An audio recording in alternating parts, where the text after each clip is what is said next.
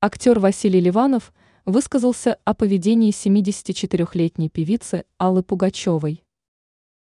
88-летний актер Василий Ливанов резко высказался о поведении 74-летней певицы Аллы Пугачевой.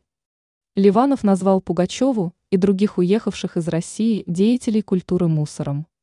Такое заявление актер сделал в беседе с аргументами и фактами. Что сказал Ливанов о Пугачевой? Актер заявил, что ему совершенно наплевать на эмигрировавшую из России Пугачеву. Для меня Пугачева и прочие сбежавшие артистишки – это не люди, это мусор, заявил Ливанов. Артист не понимает, как Пугачева могла уехать из родной страны. По его мнению, именно из-за эмиграции народ разочаровался в певице. Ливанов отметил, что много снимался за границей, получил от королевы Великобритании орден за роль Шерлока Холмса. Но никогда мне в голову не приходило уехать из России, добавил актер.